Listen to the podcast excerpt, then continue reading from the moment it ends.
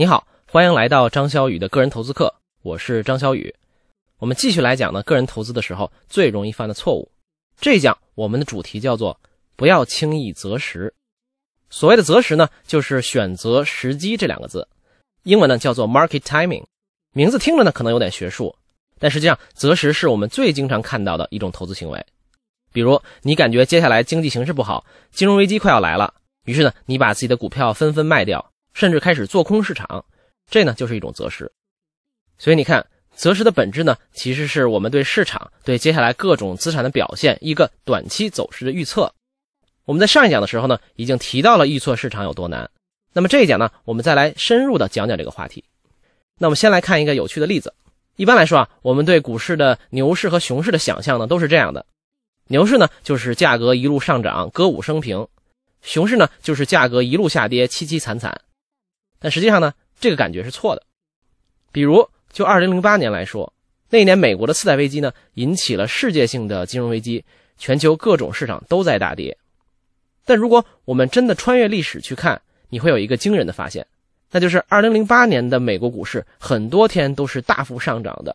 甚至呢，如果我们统计整个美国股票市场上百年的历史里呢，单天点数涨幅最高的十大交易日里面，2008年占了四个之多。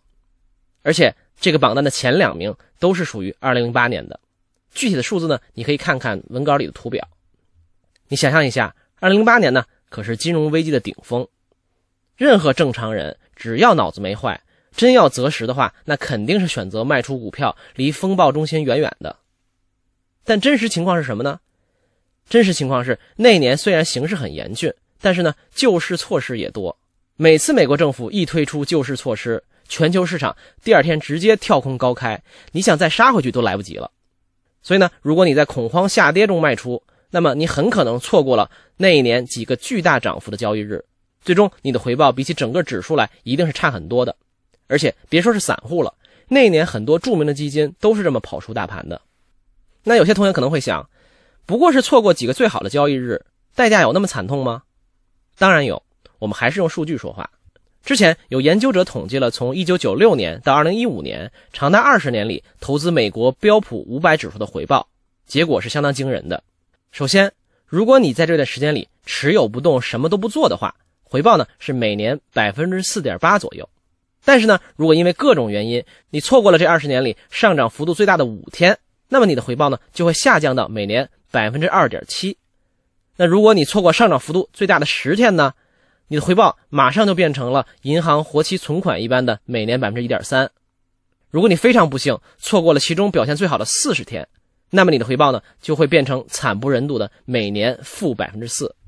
换句话说啊，在这二十年超过四千个交易日里边，你要是错过了其中百分之一的表现最好的交易日，你这二十年呢就等于都白忙活了。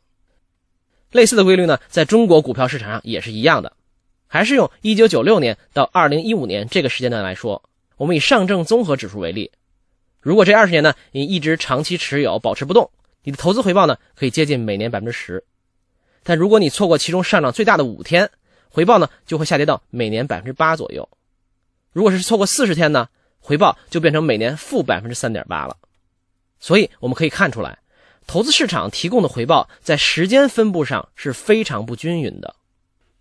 对于普通投资者来说呢，仅仅根据你自己的感觉，或者说对市场情绪的认知来进行择时呢，你很有可能错过那些市场突然回报非常好的时刻，最终呢大幅拉低自己的回报。这就是所谓的闪电理论，说的是如果市场某一天突然大涨，是个幸福的闪电的话，作为投资者，我们一定要保证在闪电劈下来的时候自己在场。可能有的同学会想，预测单个交易日的大涨大跌确实太难了。那有没有可能成功预测比较长时间段的趋势呢？比如有没有可能提前预测到2008年的金融危机呢？实际上这件事最难的地方在于，即使你真能预测金融危机会到来，但你怎么知道它恰好会发生在2008年，而不是2007年或者2009年呢？现在我们回头看，实际上啊，那一轮经济危机的预兆呢，从2005年就开始显现了，在接下来的两年里。市场上呢，已经有不少声音说，当时房地产市场的泡沫太大，会连累整个金融市场。但当时呢，就是没有什么人信。如果你看过电影《大空头》的话，里面主角之一的原型迈克尔·巴里，其实从2005年就开始做空刺激贷款了。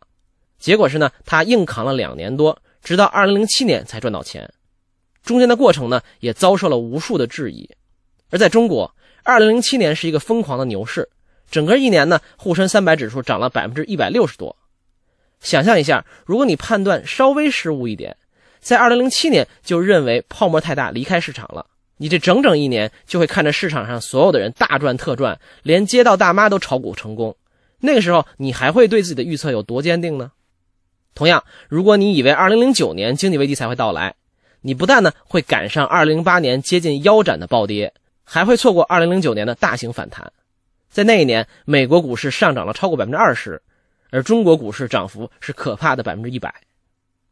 所以，如果没有非常专业的知识做保证，非常坚定的信念做支撑，仅仅是根据自己的感觉和简单的判断来择时的话，亏损简直是必然要发生的。我知道，听到这里呢，肯定还会有同学不甘心，说如果确实特别专业，能力很强，而且很愿意努力钻研，是不是也有可能培养出准确的择时能力呢？当然，投资界没有绝对的不可能，但是我必须要很负责任的告诉你，择时这件事之难。连最厉害的投资家都可能做得非常失败。一个最好的例子就是老虎基金的 Julian Robertson，朱利安·罗伯逊。如今呢，我们一说到选股大师，最先想到的就是股神巴菲特。但早在八十年代啊，整个投资界最耀眼的明星不止巴菲特一个，还有一个被称作对冲基金教父的罗伯逊。他旗下管理的呢，就是曾经大名鼎鼎的老虎基金。这支基金的战绩如何呢？来看两千年三月。罗伯逊给投资者的股东信里，第一段是怎么写的？他说：“一九八零年五月，Thorpe Mackenzie 和我以八百八十万美元的资本成立了老虎基金。接近二十年后，当年的八百八十万美元已经增长为二百一十亿美元，增幅超过百分之二十五万九千。整个期间，基金持有人在扣除所有费用之后所获得的年回报率高达百分之三十一点七。没有人比我们的成绩更好。”接近二十年里，年化回报率百分之三十一点七，你一定明白这是个什么概念。但很少有人知道，这封股东信也是朱利安·罗伯逊发给投资人的最后一封信，因为在两千年五月，他就被迫关闭了老虎基金。当时发生了什么呢？从九八九九年开始呢，金融市场突然刮起了科技旋风。那个时候啊，最热门的就是互联网股票，但那时候的互联网公司没有一个有盈利的。大多数呢都是噱头，光靠炒概念，股价就能翻好几倍。在这种环境下，作为价值投资者的罗伯逊呢，显然认为市场的泡沫太大了，于是呢，他开始做空科技股。但在当时那个市场环境，再烂的公司股价也是飞涨，整个市场呢毫无理性可言。结果呢，由于做空这些股票，老虎基金损失惨重。不仅如此，当时由于所有人都在疯狂的追涨科技公司。很多资金呢也从传统经济流向了互联网领域，所以传统的价值股呢也受到了很大的冲击。比如老虎重仓持有的美国航空，十二个月里面跌了接近一半。等到了两千年二月底啊，老虎基金已经跌得不成样子了。而且基金越跌呢，投资者也越拼命的撤资。于是仅仅一年多时间，老虎基金管理的资产呢就从巅峰的二百三十亿美元狂跌到六十五亿美元。等到了三月。罗伯逊彻底扛不住了，干脆决定关闭基金。但最令人唏嘘的是什么呢？老虎基金是在两千年三月三十日正式关闭的。二十天前啊，纳斯达克指数刚刚创下了历史新高。结果仅仅到了四月，整个市场就开始暴跌，一个月就下跌了百分之十五。接下来两年跌了快百分之八十。想一想，如果罗伯逊是在这个时候做空的，他的回报是难以想象的。所以，虽然他的判断是对的。但就是倒在了黎明之前，择时也正是这么一件非常难的事情。这就是这节课的主要内容。我们来总结一下：第一，对于股市来说，一年中最好的那些交易日分布非常不均匀，而且呢和牛市还是熊市无关，所以我们很难挑中这些好的交易日。而一旦错过它们呢，对于我们的投资回报率就是致命的打击。所以从短期来看，我们很难通过择时获得超额回报。第二。不仅短期来看择时很难，就连准确判断牛市、熊市的来临时间也非常难。即使是像老虎基金这样最著名的基金，也很难掌握择时这件事情。所以，避免轻易的择时，避免压住短期的市场走势，我们就又能避免一种亏损，离投资的成功更进一步。接下来呢是这节课的思考题：你在投资的时候有没有择时成功或者失败的先例呢？如果现在复盘一下的话，你觉得学到的经验和教训是什么呢？欢迎你在文稿下面留言。那这节课的内容就到这里，下节课呢我们来讲一讲做投资要不要研究宏观经济。我们下节课再见。